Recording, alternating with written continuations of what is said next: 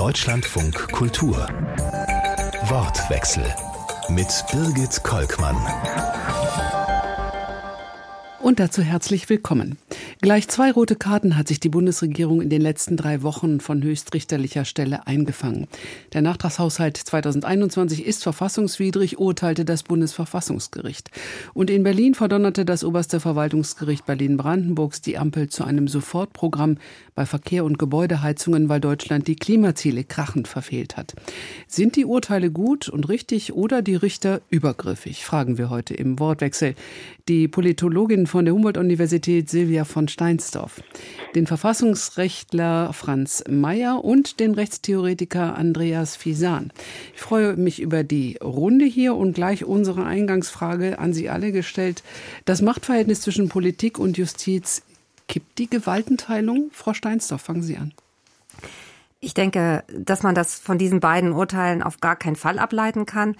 Ähm, denn die Gewaltenteilung besteht ja erstmal nicht nur aus äh, den Gerichten und der Legislative, sondern äh, die Gerichte haben ja im Prinzip die, und insbesondere die Verfassungsgerichte haben ja eine Kontrollfunktion gegenüber Legislative und Exekutive. Und das ist ja eine grundsätzliche Geschichte, die man, glaube ich, generell nicht an einzelnen Urteilen festmachen sollte.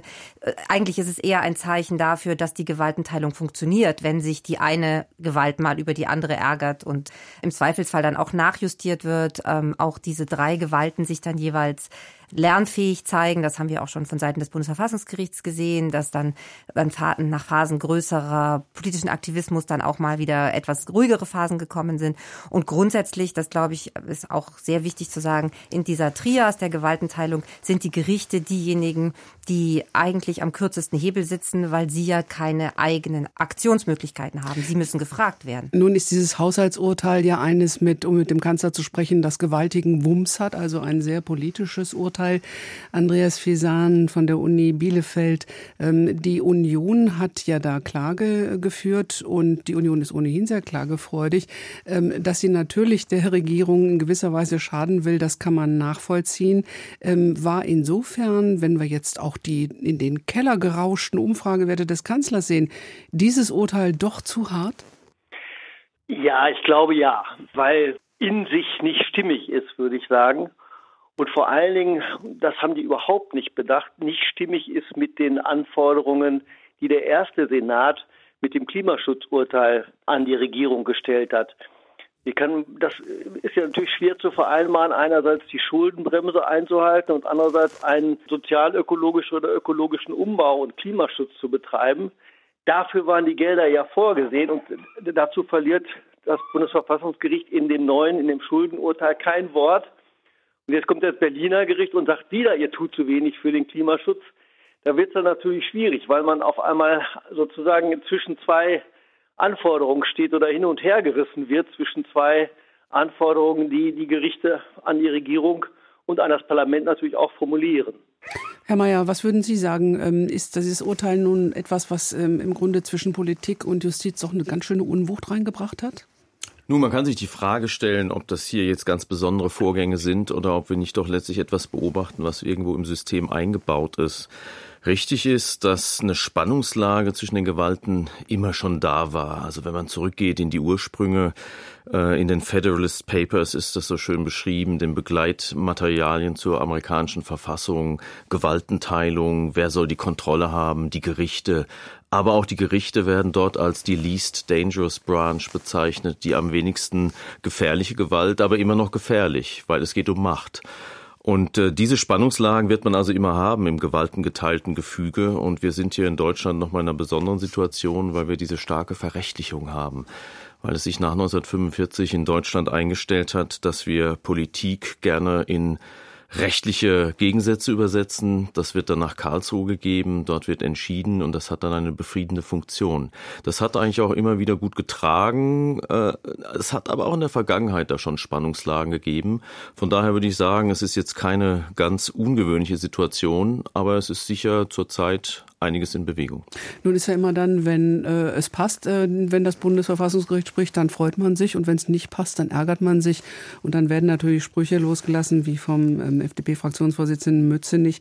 Ähm, er habe ja Respekt vor dem Bundesverfassungsgericht, aber er hoffe, dass das Gericht auch Respekt vor dem Deutschen Bundestag habe. Ganz schön frech, Frau von Steinster? Naja, solche Sprüche sind auch nicht ganz neu. Es wird ja immer wieder kolportiert, dass insbesondere in den Anfängen der Bundesrepublik die Regierung Adenauer sich gewaltig geärgert hat über einige Entscheidungen des Bundesverfassungsgerichts und dann eben solche Sprüche gekommen sind wie die Regierung oder das Kabinett hat heute beschlossen, das Verfassungsgericht hatte Unrecht oder auch so haben wir uns das Ganze nicht vorgestellt mit dieser Gewaltenteilung. Also insofern ist das ja jetzt noch vergleichsweise eine, eine mildere Unmutsäußerung, dass, dass er eben damit nicht glücklich ist. Aber letzten Endes kann man da dann wieder sagen, in manchen Situationen mag das die Rolle des Verfassungsgerichts sein, dass eben dann eben die Regierung auch nicht damit glücklich sein kann. Also das heißt jetzt nicht unbedingt, dass in diesem spezifischen Fall, bei dieser spezifischen Entscheidung da nicht auch äh, Problemlagen sind. Das ist ja auch gerade schon angeklungen. Ich glaube, da muss man unterscheiden zwischen solchen einzelnen ähm, Episoden und einer grundsätzlichen Tendenz. Mhm, an die beiden Herren, Herrn Fiesan und Herrn Mayer, nochmal die Frage, war das Urteil nicht eigentlich auch sehr klug, weil es im Grunde ja die Volksvertreter doch die Regierung daran erinnert, was sie sich selber als Gesetz gegeben haben, nämlich die Schuldenbremse. Und wenn dann getrickst wird, dann ähm, muss das oberste Gericht eigentlich mal sagen, hallo, ähm, wollt ihr mal kurz gucken, wie ihr das so macht, wie ihr das auch selber festgeschrieben hat, oder macht es eben anders? Nun, Sie haben ja eben gefragt, ob das Urteil frech war. Also eine Sache muss man schon immer wieder in Erinnerung rufen. Das Parlament ist die erste Gewalt. Und das Parlament ist äh, unmittelbar demokratisch legitimiert. Und das Verfassungsgericht ist als dritte Gewalt eben nicht demokratisch legitimiert. Und das ist auch eine eingebaute Spannungslage. Ich würde nicht von einem Baufehler sprechen. Es ist im System genauso vorgesehen, aber es sollte doch immer mitbedacht werden, dass in gewissem Sinne das Verfassungsgericht eigentlich immer nur das vorletzte Wort haben darf. Nun kommen aber einige Umstände in unserem System in den Blick, ähm, die das etwas verkomplizieren. Wir haben eine Ewigkeitsklausel, also bestimmte Dinge können auch durch den demokratisch legitimierten Gesetzgeber nicht geändert werden, weil die Verfassung hier unübersteigbare Schranken vorsieht.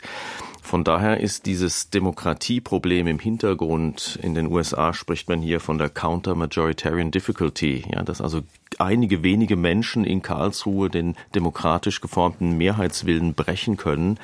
Das ist, äh, das ist schon immer da. Und das ist in Deutschland vielleicht ein bisschen wenig diskutiert, wie ich finde. Ähm, auf der anderen Seite es ist ja eben Zeichen der Demokratie, dass dieses Klimaurteil oder jetzt auch das Haushaltsurteil gefällt wird. Die Grundidee ist ja zu sagen, wir wollen auch künftigen Generationen noch die selbstbestimmte Handlungsmöglichkeit mhm. eröffnen.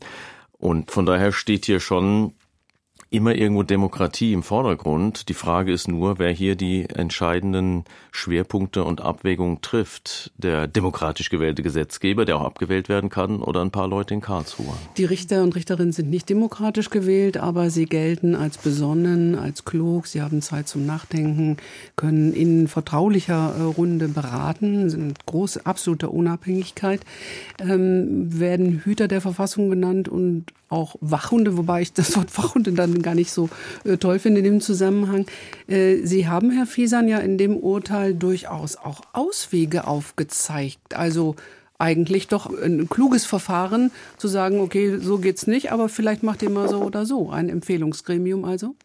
Ich will noch mal anknüpfen an das, was Sie vorher gesagt haben, dass sich die, je nach Lage, diejenigen Parteien ärgern, die gerade denen gerade nicht recht gegeben wurde.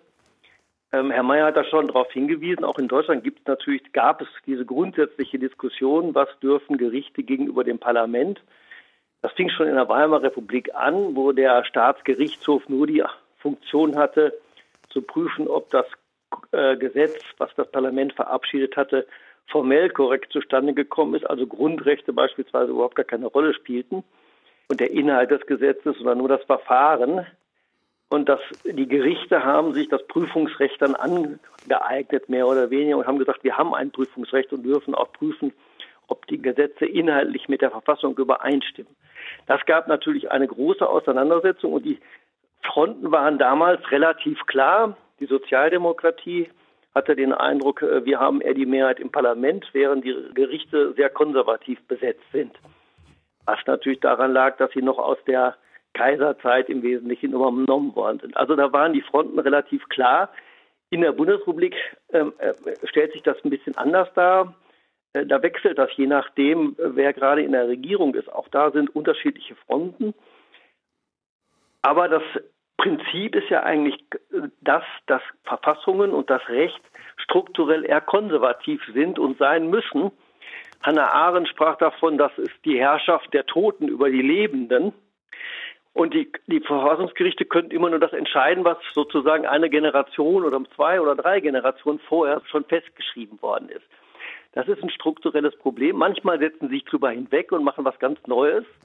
Ich erinnere an das Datenschutzgrundrecht, das Recht auf informationelle Selbstbestimmung, das das Verfassungsgericht irgendwann in den 80er Jahren aus der Taufe gehoben hat, was allgemein begrüßt wurde. Und dann gibt es wieder den Unterschied, wenn Sie daran denken, an, das, an die Schwangerschaftsurteile, da hat das Bundesverfassungsgericht ja nicht nur gesagt, es ist rechtswidrig ähm, oder verfassungswidrig, wenn man die, den Schwangerschaftsabbruch straffrei stellt, sondern es hat auch gesagt, wie denn der Schwangerschaftsabbruch zu gestalten ist. Also was alles Voraussetzung ist, um einen durchführen zu lassen. Sie kennen das Beratung und so weiter. Darauf gab es ganz heftige Kritik von der Rechtswissenschaft, die gesagt hat, das kann doch wohl nicht wahr sein, dass das Gericht sozusagen an die Stelle des Gesetzgebers tritt. Und praktisch mitregiert, ne? Erachtens mhm. haben sie sich nachher ein bisschen zurückgenommen und haben gesagt, okay, wir machen das nicht mehr und machen nicht mehr Vorschläge, wie es aussehen soll. Von daher ist es eher ein Problem, wenn der, um auf Ihre Frage zurückzukommen, ist es nicht gut, wenn da Aufsäge ausgezeigt werden.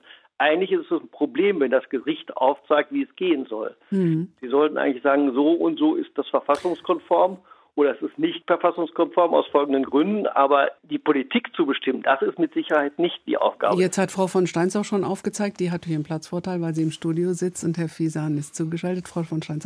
Ja, ich wollte eigentlich nochmal darauf zurückkommen, auf das Spannungsverhältnis, was Herr Mayer gerade angesprochen hat, vorhin angesprochen hat. Und das hieß, und jetzt hatte ja auch Herr Fiesan schon gesagt, naja, das Gericht hat sich dann in anderen Entscheidungen wieder stärker zurückgenommen und so. Ich glaube, das ist einfach dieses, diese grundlegende ähm, Struktur oder diese Grund, das grundlegende Funktionsprinzip, dahinter ist, ja, es ist ein, ein Spannungsverhältnis angelegt und eben, wie ich das vorhin gesagt habe, die verschiedenen Beteiligten sollen sich auch hin und wieder übereinander ärgern, sonst würde das System nicht funktionieren. Aber grundsätzlich ist es eben so, dass das, dass das Gericht als nachgelagerte Instanz entscheidet und vor allen Dingen eben auch nicht selber aktiv werden kann und letzten Endes ja auch der Gesetzgeber die Möglichkeit hat, die Geschäftsgrundlage zu ändern. Das ist ja jetzt bei diesen Entscheidungen auch wieder so. Wenn man eben äh, in der Verfassung die Schuldenbremse an anders gestaltet, dann würde im Zweifelsfall auch die nächste Entscheidung anders ausgehen. Das heißt, auch da ist das Gericht ja im Prinzip nur nachvollziehend tätig. Mhm. Und es wird dann immer problematisch, wenn, wie eben gerade gesagt, wenn dann der Aktivismus zu weit geht und im Prinzip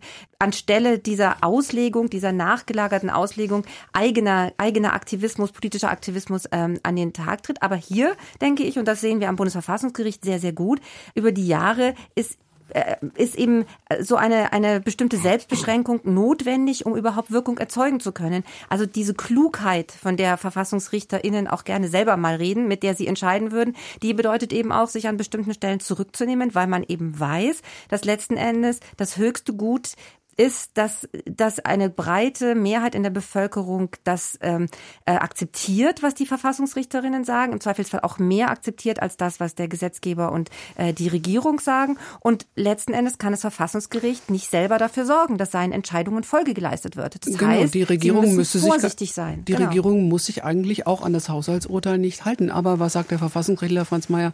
Was wird dann passieren?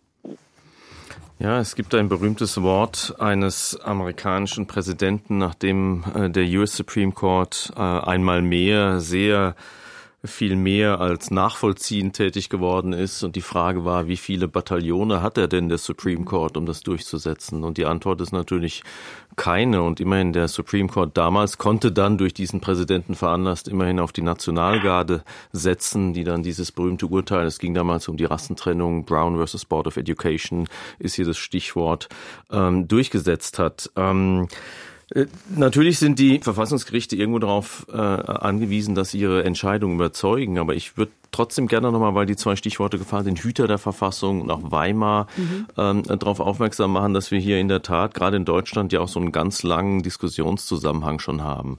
Die Frage nach dem Hüter der Verfassung war in Weimar eine ganz intensiv diskutierte und die äh, für uns vielleicht ganz plausibel naheliegende Antwort, das muss ein Verfassungsgericht machen. Das war damals äh, die absolute Minderposition. Das war Hans Kelsen, der das überhaupt weltweit älteste Verfassungsgericht in Österreich 1920 mit äh, in die Verfassung hineingeschrieben hatte. Der hat gesagt, äh, Hüter muss ein Verfassungsgericht sein, aber die, die Mehrheit, äh, verkörpert durch Karl Schmidt, der auch dieses Werk entsprechend vorgelegt hat, der Hüter der Verfassung, die, die haben für den Reichspräsidenten plädiert.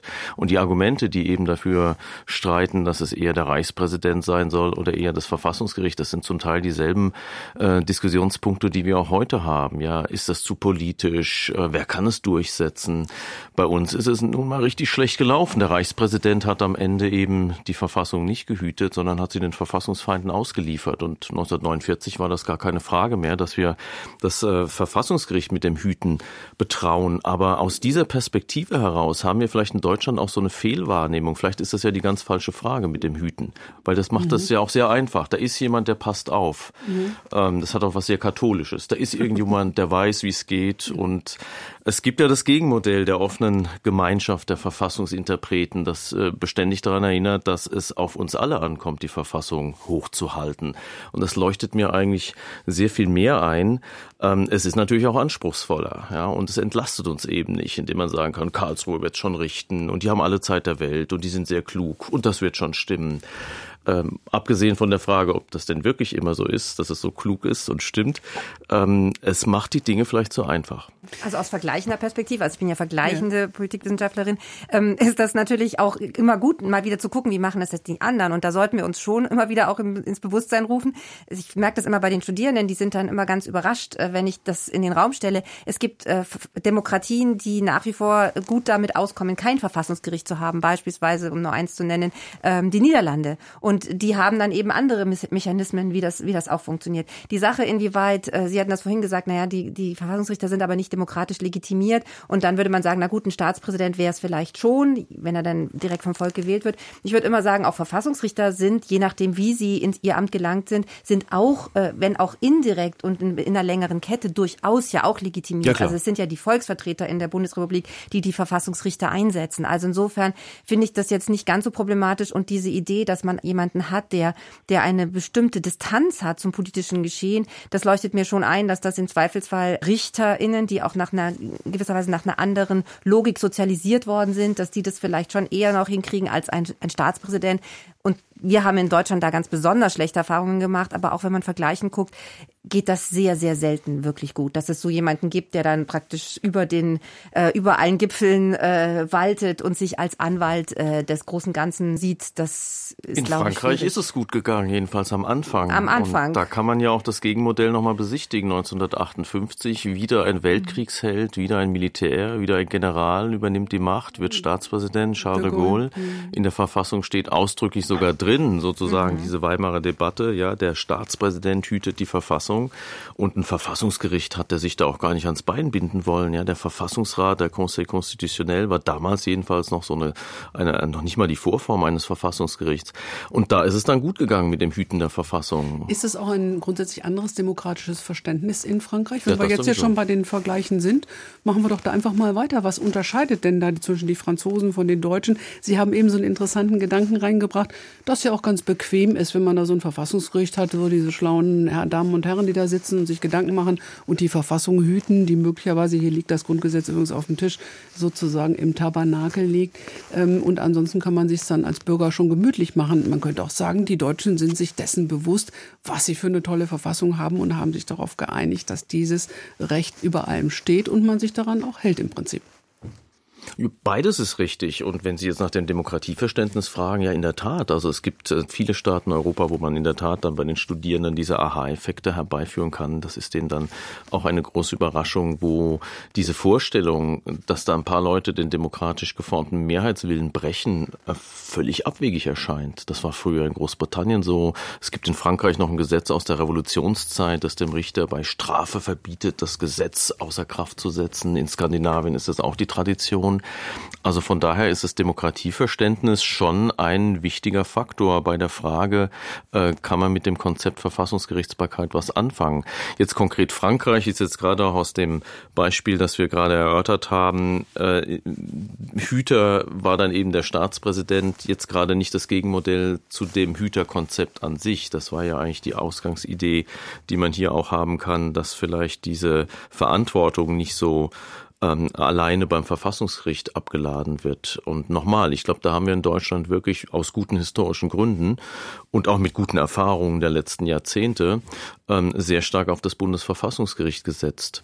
Bin ja gelegentlich auch als Prozessvertreter vor dem Bundesverfassungsgericht unterwegs äh, gewesen und äh, es ist schon eine spannende Frage, wenn man mal ganz konkret im Bundestag mit der Überlegung konfrontiert ist, wie können wir eigentlich herausfinden, ob wir uns verfassungskonform verhalten. Ja, man kann natürlich Gutachten in Auftrag geben, aber für jedes Gutachten wird es ein Gegengutachten geben. Mhm. Ja, es gibt also bei uns keinen Verfassungsdienst, sowas haben die Österreicher zum Beispiel.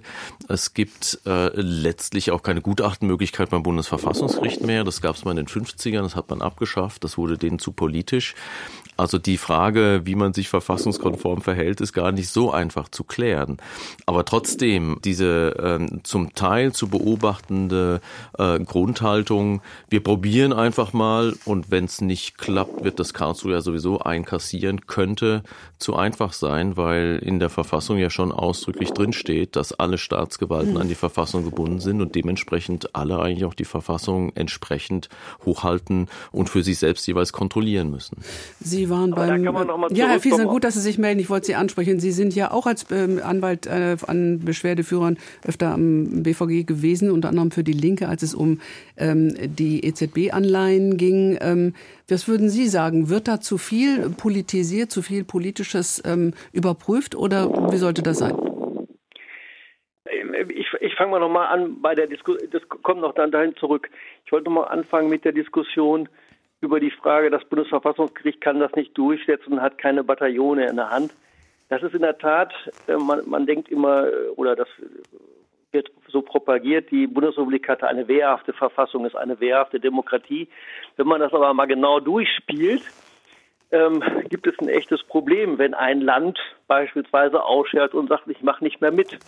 So viele Möglichkeiten hat der Bund da nicht äh, am Ende Polizei oder Militär hinschicken, davon sind wir glücklicherweise sehr weit entfernt. Das heißt, das Verfassungsgericht ist mehr oder weniger darauf angewiesen, dass ihm gefolgt wird, genauso wie beim EuGH ja auch. Sie sind darauf angewiesen, dass ihnen gefolgt wird, dass ein Konsens erzielt werden kann oder ihnen das Recht, letzte Entscheidungsrecht zugesprochen wird. Und das funktioniert, Herr Mayer hat das ja auch schon gesagt, dadurch vor allem, dass natürlich diese Urteile auch kritisiert werden kritisiert werden können und das Verfassungsgericht diese Kritik dann offenbar gelegentlich jedenfalls aufnimmt und, und verarbeitet in seinen Urteilen. Und jetzt abgesehen von dem letzten Urteil ist mir aufgefallen, dass bei vielen Entscheidungen sozusagen das Radio-Erivan-Prinzip oder Jerivan, wie man das auch immer ausspricht, eine Rolle spielt. Ja, aber also sich versuchen, einen Kompromiss zu finden, unter anderem auch zum Beispiel bei dem EZB-Urteil oder beim Lissabon-Urteil. Sie sagen immer ja, im Prinzip ja, aber nein.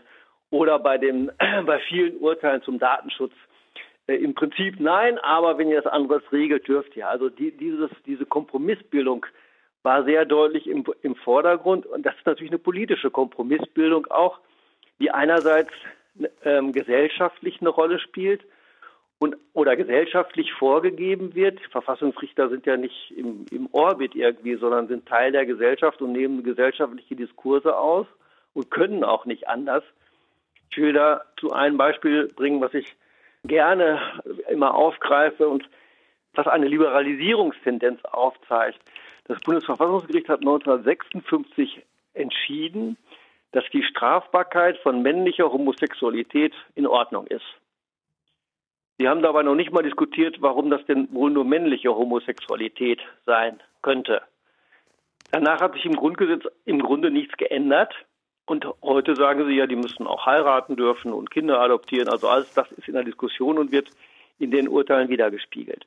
Das ist ja eigentlich nur die Gesellschaft, die sich geändert hat. Und das wird im Bundesverfassungsgericht reflektiert, ohne dass sich eigentlich die Verfassung wirklich geändert hat. Und deshalb, es geht nicht ohne Politik. Es ist immer politisch, was ein Bundesverfassungsgericht macht. Und dann die entscheidend für die Durchsetzbarkeit oder die Befolgungsbereitschaft ist dann eben, wie klug agieren sie wirklich? Wie weit sind sie in der Lage, ja vielleicht wirklich äh, nach ja Radio Erivan zu sagen, äh, im Prinzip nein, aber oder umgekehrt. Also einen Kompromiss zu bilden zwischen den verschiedenen Richtungen und um, um so ihre Akzeptanz sicherzustellen. Das ist natürlich jetzt interessant, der Punkt, äh, dass Sie sagen, klar, die Verfassungsrichter sind in ihrer Zeit, ähm, sie sind Juristen, sie legen Gesetze, sie legen etwas aus ähm, und ähm, natürlich verändert sich die Gesellschaft und dann sind wir auch noch Wort des Jahres im Krisenmodus. Ähm, wobei sind wir wirklich in der Krise oder ist es ein Krisengerät, das ist nochmal eine ganz andere Frage. Aber wie reflektiert das auf Entscheidungen der Richter?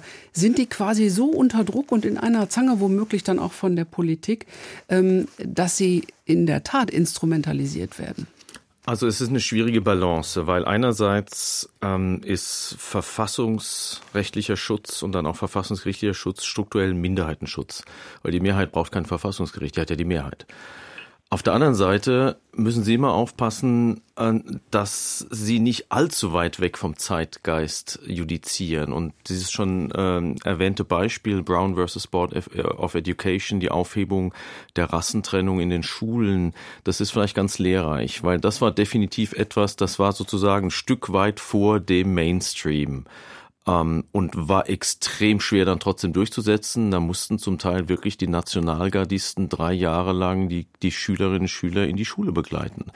Ähm, aber es hat am Ende dann doch einigermaßen geklappt. Aber es kann sicher auch ein Fall eintreten, wo man sozusagen zu weit weg ist von einem, von einem gesellschaftlichen Konsens und dann verliert Verfassungsgerichtsrechtsprechung an Wirksamkeit, dann verpufft die.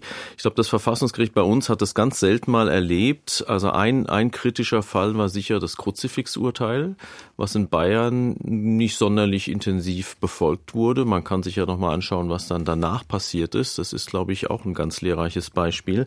Aber diese Gratwanderung zwischen einerseits Mehrheit braucht keinen verfassungsgerichtlichen Schutz und zum anderen diese Orientierung am gesellschaftlichen Mainstream, ähm, die doch noch irgendwie die Verbindung zum, äh, zum äh, gesellschaftlichen Mainstream, die irgendwie noch gehalten werden muss, das ist, glaube ich, wirklich die Kunst, die Verfassungsgerichte relevant und am Leben hält. Und das kann auch mal schiefgehen. Den Verfassungsrechtler Franz Mayer haben Sie gerade gehört von der Uni Bielefeld. Der diskutiert im Wortwechsel von Deutschlandfunk Kultur über das Machtverhältnis zwischen Politik und Justiz und die Frage, ob die Gewaltenteilung kippt, zusammen mit der und dem Rechtstheoretiker Andreas Fiesan.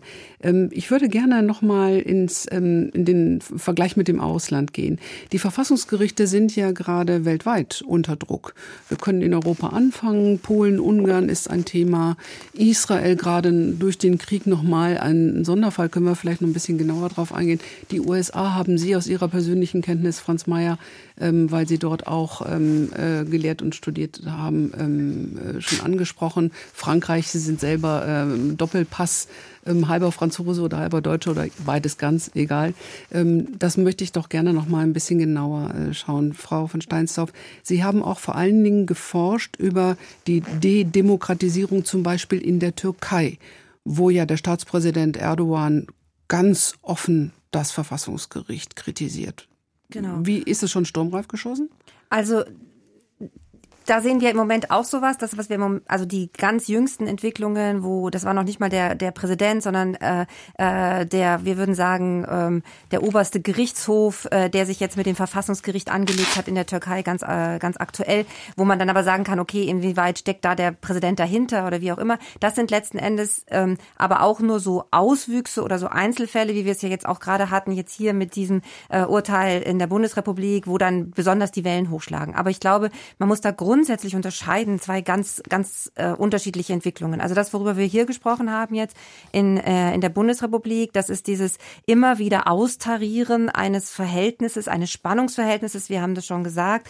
Ähm, und äh, da wäre mir auch nochmal ganz wichtig, vielleicht noch als kleine Nebenanmerkung zu dem, was, was Herr Mayer gerade gesagt hat, wenn wir darum reden, Gewaltenteilung, dann würden wir ja auch nie nur über das Verfassungsgericht sprechen versus die Exekutive und die Legislative, sondern dann ist das die ganze Judikative und da steckt ja noch viel, viel mehr dahinter dahinter. Mhm. Und das ist ganz, also das sind einfach alle Fachgerichte äh, und der gesamte Gerichtsaufbau. Und ich denke, mh, da ähm, zeigt sich dann auch, wenn ich jetzt auf die Türkei zurückkomme, auch dann eben ganz spezifisch der Unterschied, was Unabhängigkeit angeht und aber was auch Dialogfähigkeit angeht zwischen den Gewalten.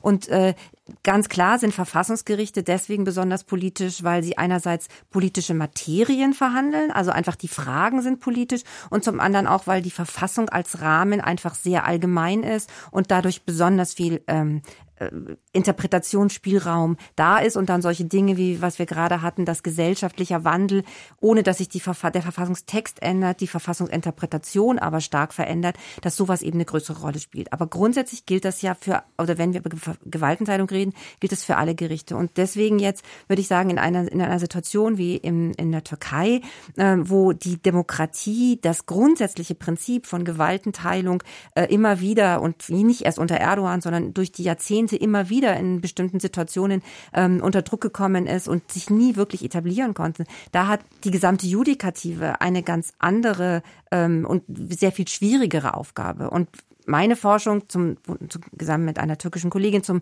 türkischen Verfassungsbericht beispielsweise hat eben sehr deutlich gezeigt, dass in dieser, wir haben das genannt, in dieser Grauzone, ähm, wo ein Verfassungsgericht einerseits sehr ähm, ähnlich wie das Bundesverfassungsgericht aufgestellt ist, weite Kompetenzen hat, auch durchaus Autonomie angelegt ist, ist es trotzdem immer ganz stark eingebunden in den politischen Handlungsspielraum. Und wenn der sich massiv verändert, und das haben wir eben in der Bundesrepublik jetzt in dem Fall noch nicht erlebt und hoffen hoffentlich werden wir es auch nicht erleben, dann muss das Verfassungsgericht sich anpassen. Und dann ist es eine ganz schmale Gratwanderung zwischen äh, Selbstbehauptung und kompletter Selbstaufgabe. Und das türkische Verfassungsgericht hat eigentlich in den letzten Jahrzehnten immer wieder bewiesen, dass es sich dieses Problems bewusst ist und dass es nach Phasen einer sehr, sehr starken Zurückhaltung, wie wir es jetzt beispielsweise gesehen haben, während des Ausnahmezustands nach dem äh, gescheiterten Putschversuch 2016, wo wirklich also haarsträubende Entscheidungen gefallen, äh, gefällt worden sind, die wirklich wirklich nur als ähm, 100 Prozent äh, Unterstützung für, für den großen Führer, für Erdogan quasi interpretiert werden konnten, sehen wir jetzt deutlich auch wieder Versuche, stärker auf Distanz zu gehen, stärker die Autonomie ähm, hervorzukehren und insbesondere auch in, in äh, anderen, in, in weniger politisierten äh, Bereichen versuchen unter dem Radar bestimmte unabhängige Entscheidungen zu treffen. Mhm. Und ich glaube, da ist das türkische Verfassungsgericht eines, was weil es das schon so lange macht, eine gewisse Beispielfunktion haben kann. Wenn wir jetzt, Sie hatten schon angesprochen, beispielsweise nach Ungarn gucken, wir haben immer mehr Gerichte, vielleicht demnächst auch in Israel, die sich in diesem, in dieser Zwischensituation einer sich demokratisierenden Gesellschaft behaupten müssen. Ist das immer verbunden damit, dass sich autokratische ähm, äh, Regierungen ähm, immer weiter etablieren wollen? Im Grunde geht es natürlich da um Macht auch um extreme Macht und da werden die Verfassungsgerichte dann an die Kandare gelegt. Ähm, ist das fast schon, weil es ja einen internationalen Rechtsruck gibt, ähm, so etwas wie ein, eine neue Pandemie im Bereich des Rechts? Herr Fiesan, Sie lachen? Ja, man, man beobachtet das mit Schrecken, dass äh, ich nenne das halbierte Rechtsstaaten oder illiberale Demokratie, wie Orban das ja selbst sagt. Er sagt, er hat eine illiberale Demokratie und ähm, Polen hat jetzt gerade anders gewählt, aber vorher äh, in Polen, äh, die Länder, die wir alle schon genannt haben, Türkei, aber auch die USA, äh, gibt es doch zwei Ansatzpunkte, um ein autokratisches System abzusichern, nämlich einerseits die Medien, die versuchen, die unter Kontrolle zu bringen, mehr oder weniger geschickt und mehr oder weniger erfolgreich, und das zweite sind die Gerichte. Ähm, also in den USA, in dem Trump da in den letzten Zeiten, in den letzten Amtsmonaten nochmal neue Verfassungsrichter ernannt hat. Die dort auf Lebenszeit berufen Genau, die dort mhm. auf Lebenszeit arbeiten und nicht über uns nur zwölf Jahre. Nur ist gut, aber immerhin noch ein Unterschied. Also das scheint die Tendenz zu sein. Und da bewahrheitet sich ja sozusagen das Bundesverfassungsgericht als konservative Institution. Es schützt so gewissermaßen die Demokratie und die Grundrechte gegen solche autoritäre Tendenzen ist eine der wichtigen, oder nicht nur die Verfassungsgerichte, die Gerichte insgesamt, sie sind eine der wichtigen Bastionen gegen eine schleichende Umwandlung von demokratischen parlamentarischen Institutionen zu autoritären, halbdemokratischen, illiberalen, wie man das auch immer nennen will. Es sind ja gegenläufige Tendenzen. Man konnte ja eigentlich beobachten über die letzten zwei, drei Jahrzehnte fast schon sowas wie ein Siegeszug der Verfassungsgerichtsbarkeit weltweit. Also die ganzen Staaten, die sich nach Wegfall des Ost-West-Konfliktes neue Verfassungsordnung gegeben haben oder alte reanimiert haben. Verfassungsgerichtsbarkeit. Ähm, die Verfassungsgerichtsbarkeit ist so das typische Nachdiktatur-Konzept. So war es in Italien, so war es in Spanien nach Wegfall der Franco-Diktatur und letztlich auch bei uns nach 1949. Aber auch anders anderswo. In Großbritannien hat man plötzlich einen Supreme Court. In Frankreich hat sich der Conseil Constitutionnel ja auch gemausert und hat mittlerweile Züge einer Verfassungsgerichtsbarkeit. Also auf der einen Seite hat man schon das Gefühl, Verfassungsgerichtsbarkeit gehört immer mehr zum Standard. Auf der anderen Seite, es gibt in der Tat in Polen, Ungarn, möglicherweise in Israel unter bestimmten Vorzeichen kann man auch das, was in den USA passiert, mit der Politisierung der, äh, der Gerichtsbarkeit im US Supreme Court in diese Richtung deuten. Äh, jede Menge Beispiele Beispiele dafür, wie man Verfassungsgerichte entmachtet. Und die Blaupausen, die da ausliegen, die sind zum Teil erschreckend einfach. Und wenn man das dann rückprojiziert auf Deutschland und sich fragt, äh, wie könnte das bei uns ins Werk gesetzt werden und dann feststellt, dass man mit einfacher parlamentarischer Mehrheit das Bundesverfassungsgerichtsgesetz ändern kann und an vielen äh, kleinen Stellschrauben äh, erheblichen Schaden anrichten könnte, dann wird schnell klar, dass es auch bei uns alles andere als gesichert ist, dass ein Bundesverfassungsgericht auf alle Zeiten als Kontrolleur bereitsteht. Mhm. Gleichzeitig zeigen eben diese, diese Fälle in Polen, dass man letztlich die Verfassungsgerichte über kurz oder lang nicht alleine mit der Aufgabe betrauen kann, den autoritären Tendenzen zu widerstehen. Oder nochmal plakativer gesagt, die Weimarer Republik hätte auch mit einem Reichsverfassungsgericht wahrscheinlich nicht überlegt, äh, sondern Verfassungsgerichte können gleichsam Dinge verlangsamen und Prozesse etwas sozusagen abdämpfen in der Zeit aber über kurz oder lang, dann werden, wie wir es in Polen oder in Ungarn ja sehen, werden dann eben auch die Verfassungsgerichte übernommen und dann werden die plötzlich zum Bollwerk der Machthaber. Das ist das Problem, das wir jetzt in Polen haben werden, mhm. dass jetzt nach Rückkehr rechtsstaatlich orientierter äh, Regierungsverhältnisse, hoffentlich stehen die hoffentlich hier unmittelbar bevor, ja so ähm, mhm. dass dann aber natürlich das Problem besteht, wie wird man äh, diese, diese Verfassungsrichter, die da von der alten ähm, autoritären Regierung installiert worden sind und man kann, man kann in Polen nicht mehr von einem Verfassungsgericht sprechen. Das ist ein Witz, das ist ein Abziehbild eines Verfassungsgerichts, aber die sind letztlich nun mal nach formalen Regeln in einem Amt und das wird nochmal spannend zu beobachten. Das Bündnis um den wahrscheinlich künftigen Regierungschef ähm, hat ja schon in diese Institutionen erste Vertreter entsendet. Das ist jetzt ein ganz langer Marsch tatsächlich durch die Institutionen, der da bevorsteht, Frau also, Genau, also Donald Tusk hat ja gesagt, äh, er ist damit angetreten, wir werden nicht mit denselben Mechanismen reagieren. Das ist jetzt ein schwieriger Prozess, weil man hat jetzt im Prinzip eine eine Gemengelage, auch äh, nicht nur im Verfassungsgericht, auch äh, es hat ja ganz starke personelle Veränderungen gegeben, auch an vielen Fachgerichten und man hat teilweise Gerichte, die sind halb halb besetzt und die die teilweise sind auch die Verfahren, wie die neuen Richter in ihr Amt gekommen sind, auch vom Europäischen Gerichtshof stark kritisiert worden, als äh, rechtsstaatswidrig äh, äh, kritisiert worden. Das heißt, dann wäre die Frage, sind das jetzt überhaupt noch ordnungsgemäß besetzte Gerichte, ja oder nein? Also es ist wirklich wirklich eine sehr komplexe Gemengelage und Donald Tusk und seine, ähm, seine Anhänger haben klar gesagt, wir wollen nicht in, zu einem besseren Zweck dieselben schlechten äh, Methoden fortsetzen und wieder uns äh, anti, ähm, ja, also gegen die Verfassung, die jetzt gilt, äh, stellen. Wie man da rauskommt, das wird schwierig, da äh, arbeiten viele dran, aber eigentlich ist das ja der, wie soll ich sagen, das noch das Konstruktivste daran. Also da macht es dann wenigstens gibt es ja einen positiven ähm, Ausweg, zumindest wenn er auch schwierig ist. Aber ich würde gerne noch mal ganz kurz sagen, also mit diesen Autokraten und den Verfassungsgerichten oder generell mit mhm. richterlicher Unabhängigkeit in Autokraten. Das Problem ist ein doppeltes. Auf der einen Seite haben wir Autokraten, also Autokraten, die zugeben, dass sie Autokraten sind, die sind per se auch gegen Gewaltenteilung. Und dann ist es klar, dann kann auch das beste Verfassungsgericht dagegen nichts tun, dann sind sie irgendwann entweder äh, gleichgeschaltet oder mausetot. Viel schwieriger ist es, diese quasi Demokraten, die ja behaupten, sie würden im Prinzip nur eine bessere und modernere und eben stärker am Volkswillen orientierte Mehrheitsdemokratie installieren wollen, gegen dieses Regime der Richter, die eben undemokratisch sind, die Eliten vertreten und so weiter und die eben nicht demokratisch legitimiert sein. Ähm, das ist viel, viel schwieriger. Also dieser Typ Orban beispielsweise. Ähm, und das wird oft in der, äh, in der Forschung als äh, äh, autokratischer Legalismus genannt, also die sich ganz bewusst ja der, der Mechanismen bedienen, diese aber praktisch aushöhlen und umdeuten. Mhm. Und das ist diese komplizierte Gemengelage dann. Und da, glaube ich, ist es extrem wichtig, und das hat Herr Mayer ja schon gesagt, dass man bevor dieser Prozess beginnt, und da sehe ich auch in der Bundesrepublik große, äh, große Eile, dass man das jetzt vielleicht mal tun sollte, sich genau zu überlegen, wie kann man denn die Institutionen, die wir haben und die wir schützen wollen, so krisenfest wie möglich machen, damit bei solchen Mimikry-Umdeutungsversuchen äh, dann letzten Endes, also wo sich dann praktisch ähm, oft mit dem Argument, wir müssen doch hier Missstände bearbeiten und wir müssen Reformen einführen. Und das stimmt. Beispielsweise in Polen waren Reformen des Justizsystems extrem nötig. Das, was dann aber passiert ist unter der PiS-Regierung, war eine, äh, eine Instrumentalisierung dieses Reformbedarfs zu einem, zu einer Verschlimmbesserung praktisch. Um das zu verhindern, muss man anfangen, solange praktisch die Situation noch nicht so äh, ähm, Wo sehen Sie die ganz konkreten mhm. Gefahrenpunkte in Deutschland?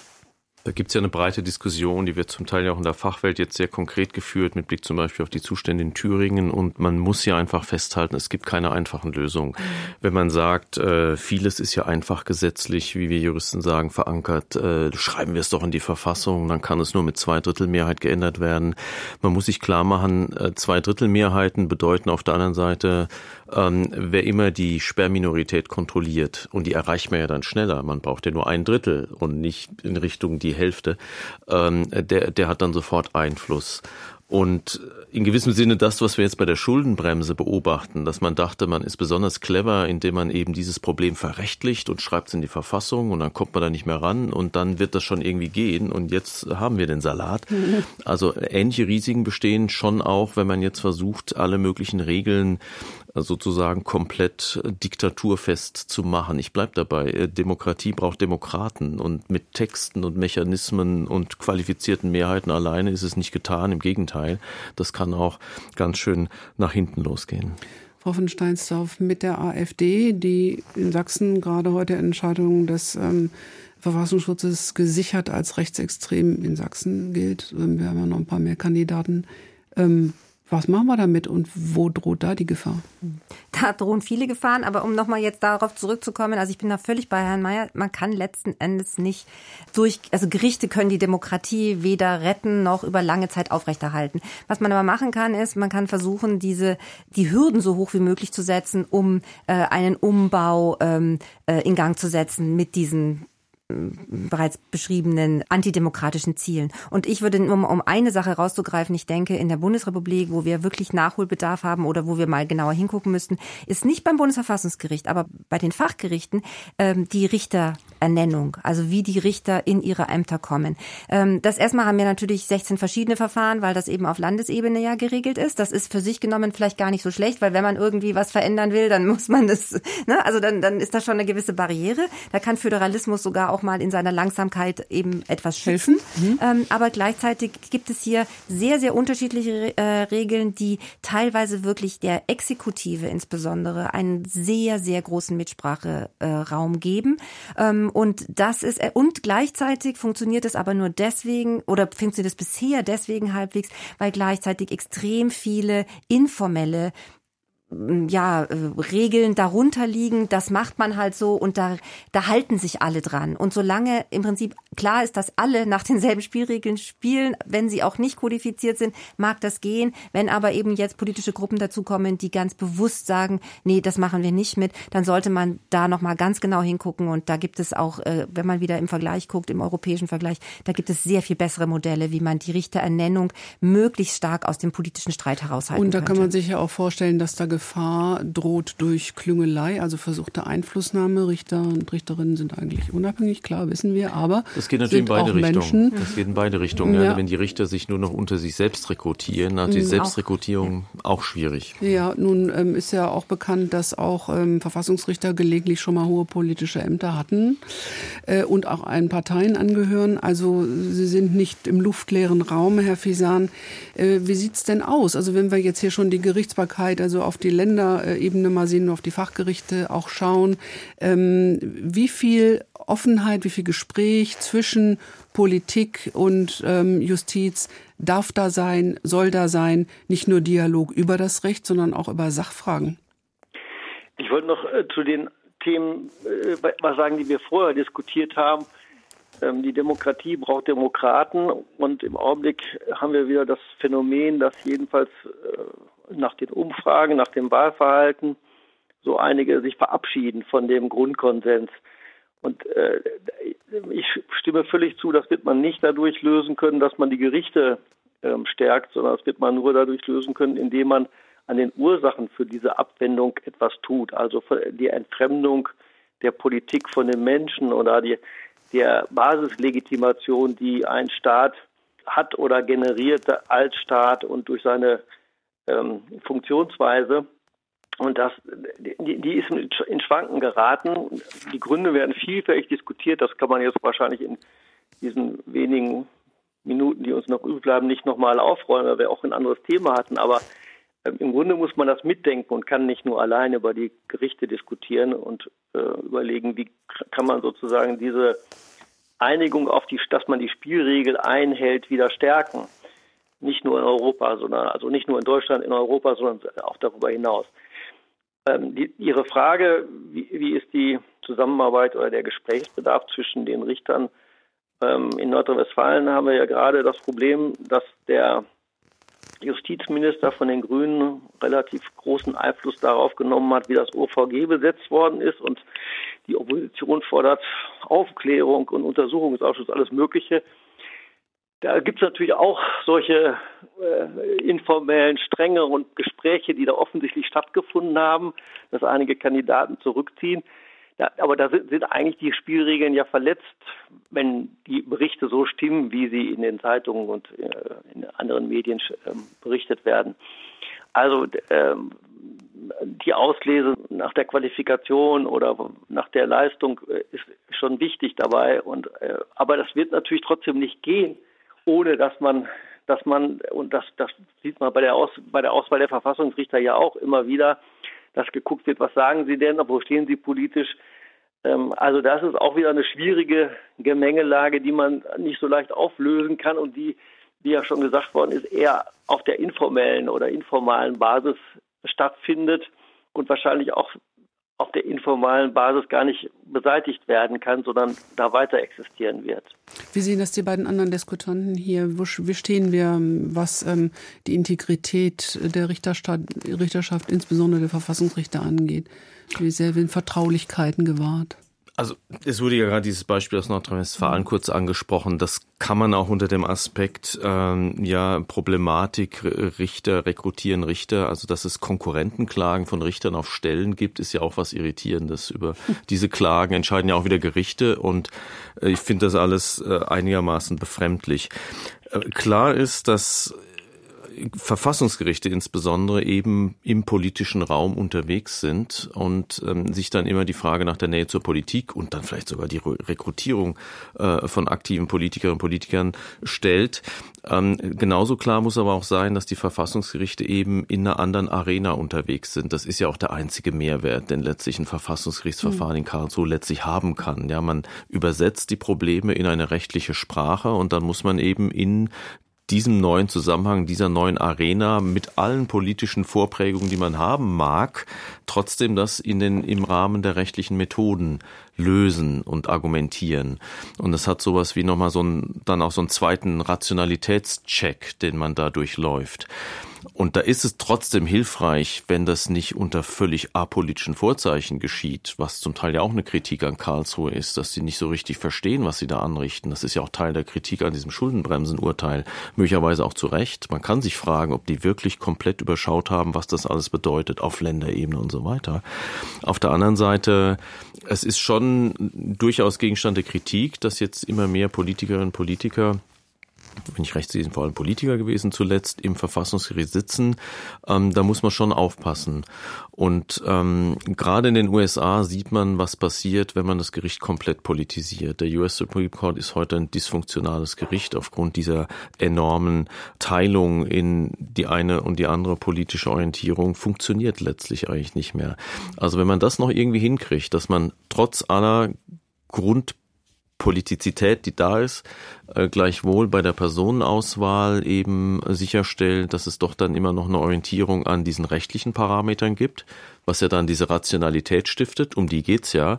Und dass dann gleichzeitig die Richter eben auch schaffen, durch ihre Selbstbeschränkung, den, den Self-Restraint, auch nicht über das zu gehen, was sie sinnvollerweise entscheiden können, was sie rational entscheiden können, ähm, dann sind wir auf einem guten Weg. In der Pandemie, glaube ich, hat das gut geklappt. Der Pandemie wusste niemand, was der richtige Weg ist. Und dann hat auch das Verfassungsgericht nicht versucht zu sagen, nun, hier ist eine Abwägung zu treffen und das, was sie sonst mhm. immer machen, Verhältnismäßigkeit gebietet dieses oder jenes, sondern die haben sie extrem zurückgenommen und das war genau richtig weil damit lag die demokratisch äh, zu verantwortende Entscheidung da, wo sie hingehört, da bei denen, die abgewählt werden können. Da sind wir jetzt wieder bei der Frage, lagen Sie auch genau richtig beim Haushaltsurteil, ähm, Frau von Steinsdorf. Auch höchste Gerichte können irren, aber ähm, ähm, da irrt man rechtskräftig, habe ich gelesen. Das heißt, auch Irrtümer sind dann erratische Blöcke. Alles gut? Gleich dazu, ganz kurz nochmal, Sie hatten ja vorher gefragt, also was schützt eigentlich oder wie, wie ist das in Deutschland aufgestellt? Ich glaube schon, dass wir uns dessen sehr bewusst sein sollten, dass solche Sachen wie eine professionelle Sozialisierung, äh, eine, ähm, auch eine, eine Selbst, so eine, so eine, so eine Art äh, Selbstverständnis, was extrem Wichtiges sind, was man hochhalten muss und wo wir, glaube ich, in der Bundesrepublik sehr gut damit gefahren sind, dass, äh, dass die RichterInnen in ihrer ganz großen Mehrheit und bis hin zu den VerfassungsrichterInnen sich eben wirklich nicht als politische Akteure sehen und auch nicht so gesehen werden wollen, sondern dass sie eben wirklich auch auf diesen Abstand äh, Wert legen und äh, dass sie auch so eine Art Vorstellung davon haben, dass sie eben eine bestimmte demokratische Staatsform und äh, der verpflichtet sind und auch so in einer Gemeinwohlvorstellung verpflichtet sind. Und man könnte ja auch, um es positiv zu wenden, sagen, dass solche Dinge wie das, was jetzt in Nordrhein-Westfalen passiert ist, ne, dass das dann so äh, öffentlich diskutiert wird und dass da dann auch der Finger in die Wunde gelegt wird. Das ist ja eigentlich auch was Positives. Ich ich denke, ich behaupte das jetzt einfach mal, äh, das ist kein neues Phänomen. Äh, in den 50er, 60er, 70er Jahren äh, hat es da auch massive Einflussnahmen gegeben, in bestimmten Bundesländern auf jeden Fall, ähm, was die Besetzung von Richterämtern anging. Und da wurde das nicht so problematisiert. Äh, insofern kann man das ja auch durchaus positiv sehen. Was anderes, was ich auch sehr positiv äh, jetzt wahrnehme, ist, dass wenn beispielsweise ähm, einzelne äh, RichterInnen ganz offensichtlich ihre politische Agenda äh, dazu nutzen, äh, sozusagen, oder, oder wo die Be Gefahr besteht, dass sie auf der Richterbank ihre politische Agenda umsetzen wollen, Stichwort AfD-RichterInnen, dass wir da doch eine sehr entschiedene ähm, Haltung jetzt sehen, dass diese, dass diese RichterInnen aus ihren Ämtern entfernt werden, beziehungsweise daran gehindert werden, weiter als Richter zu arbeiten. Und das ist, äh, glaube ich, eine ganz wichtige Sache, dass man da auch äh, sehr konsequent in Einzelfällen zeigt, das mhm. ist etwas, was einfach gegen das Berufsethos verstößt und mhm. dass man das auf diese Art und Weise auch vor dem, kann. Vor dem Hintergrund der aktuellen Diskussion, Andreas Fiesan, Sie als Rechtstheoretiker, braucht es mehr Zurückhaltung beim obersten Gericht in Deutschland? ich sage im Prinzip nein. nein. Also das kommt doch nur auf die Urteile an. Ähm, das habe ich ja versucht eben darzustellen oder ähm, schon eingebracht, dass eine Zeit lang das doch sehr bedacht darauf war, sich zurückzuhalten. Das ist bei dem neuen Urteil zur Schuldenbremse ist das anders. Auch beim Klimaschutzurteil, da war das ein bisschen anders. Da haben sie ja zweimal was Neues erfunden und was Neues gebracht. Ich sage nochmal zum Schuldenbremseurteil, wenn man, wenn solche neuen Urteile gefällt werden, die äh, auf sozusagen, wo, wo Neuland betreten wird und nicht ganz klar ist, was dabei rauskommt, dann gab es mal solche Mechanismen, wie man mal sagte, übergangsweise gilt noch oder ausnahmsweise, aber das nächste Mal nicht. Äh, beispielsweise bei der beim Misstrauensvotum, bei der Vertrauensfrage, wo man absichtlich die Mehrheit ähm, nicht für sich hat stimmen lassen, bei, bei Kohl und bei äh, Schröder, beides Mal haben sie gesagt, na ja, eigentlich geht das ja so nicht, aber äh, ausnahmsweise geht das hier doch. Das hätte man ja bei diesem Urteil auch erwarten können. Jedenfalls hätte ich mir das vorstellen können. Ähm, also grundsätzlich würde ich das nicht sagen, aber in einzelnen Urteilen wundert man, wundere ich mich, um es konkret zu sagen. Interpretationen, Auslegungen wären dann mehr möglich gewesen. Das Recht genau. also ist auslegbar. Wie sagt man so schön, zwei Juristen, fünf Meinungen. Wir hatten, genau. hier, wir hatten hier im Wortwechsel heute drei Juristen und ihre Meinungen, für die ich sehr herzlich Dank sage bei der Politologin Silvia von Steinsdorf, dem Verfassungsrechtler Franz Mayer und dem Rechtstheoretiker Andreas Fiesan. Danke sehr für die Diskussion hier im Wortwechsel in Deutschlandfunk Kultur. Ja, vielen Dank. Vielen Dank. Dankeschön. Deutschlandfunk Kultur. Wortwechsel. Überall, wo es Podcasts gibt. Und in der DLF Audiothek.